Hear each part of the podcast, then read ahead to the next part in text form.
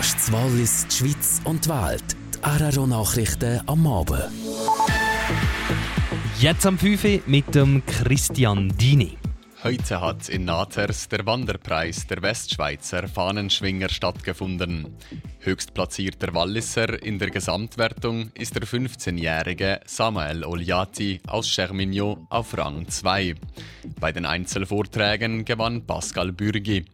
Auf dem ersten Platz der Duettvorträge stehen Kuno Zbinden und Olivier Ruprecht. Die letztjährige Gewinnerin des Wanderpreises, Isalin Wiesenbach aus Chermignon, erreicht bei den Einzelvorträgen den achten Platz.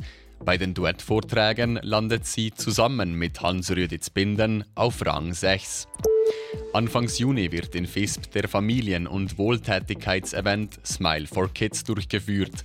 Eine größere Delegation des Europaparks wird ebenfalls am Event teilnehmen, inklusive der Euromaus des Europaparks. Beim Event werden Spenden für unter anderem Association Romand und die Schweizerische Multiple Sklerose Gesellschaft gesammelt.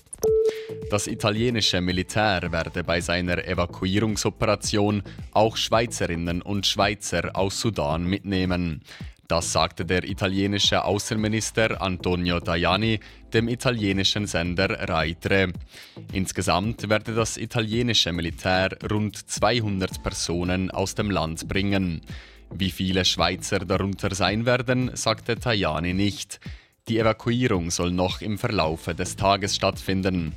Seit gut einer Woche kämpfen im Sudan die Armee und eine paramilitärische Gruppe um die Macht im Land.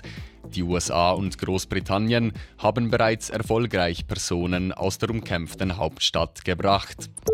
Seit 16.30 Uhr spielt der FC Sitten auswärts gegen den FC Lugano. Live vor Ort für RRO ist Sportreporter Martin Imhasli.